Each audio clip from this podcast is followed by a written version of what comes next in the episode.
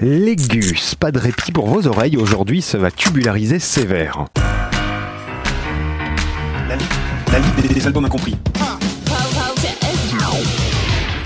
Retour dans ma décennie de prédilection, hein, la décennie la plus cyberbrutale, celle des années 80. 1986, heureuse année, qui a vu la sortie de Big Sexy Land, premier album des cultes Revolting Cox. Je vous le dis tout de suite, malgré une discographie bien fournie, qualitativement on atteint quelques sommets de 80s sur cet album, le premier. Alors Indus électronique Austin, oui, mais pas encore dans le versant pur EBM qu'a exploité et vraiment initié Front 242. On en a parlé euh, dans la première saison de la Ligue des albums incompris. Et il y a une frontière mince, mais présente par exemple entre ce qu'on peut trouver dans un son de Front 242 qui est plus dansant et un son plus indus, plus pur qu'on trouve dans le premier album de 86 des Revolting Cox. Exemple.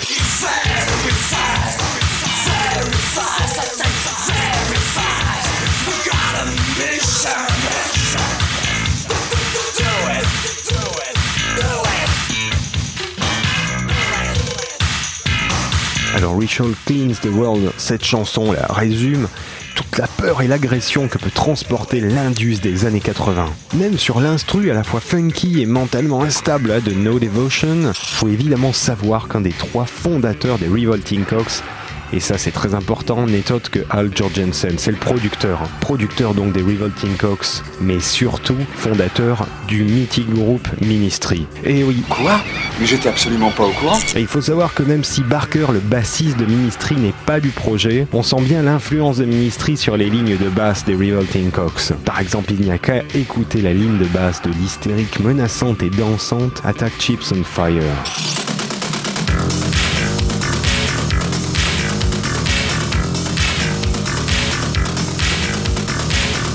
Les electronic beats super compressés ne sont jamais seulement dansants mais portent quelque chose d'inquiétant.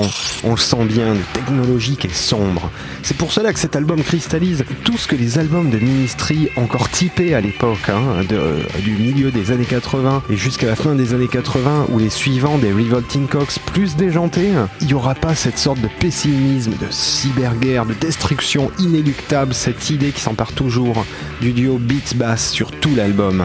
Et les montages de samples très rythmiques ont ce côté toujours euh, un peu euh, énervé, anticapitaliste, apocalyptique. En gros, si vous avez bien suivi, vous aurez compris que Big Sexy Land porte un nom bien ironique. Même sa couverture est aussi ironique, je vous laisse aller regarder. À l'image des années 80, oui, ne soyez jamais sûr de rien. L'hyperlibéralisme nous tuera et les fantasmes technologiques auront raison de nous. Votre expérience a foiré. On pourra aussi citer le titre d'ouverture 38 qui parle en fait du nombre de morts d'un accident qui a causé la vie à une quarantaine de supporters de foot en 85 à Bruxelles. Un fait divers très glauque. Préparez donc le prochain impact. Maintenant, si vous persistez, je serai obligé d'avoir recours à la police. En attendant, montez le son. On va écouter une instru un peu funky et mentalement instable. Si vous êtes né dans les années 90, petits étudiants, et que vous voulez éprouver toute la folie de cette époque, restez branchés. En attendant de se retrouver la semaine prochaine, découvrez cet album et bien d'autres sur la Ligue des albums incompris, toujours en ligne sur radiocampusparis.org.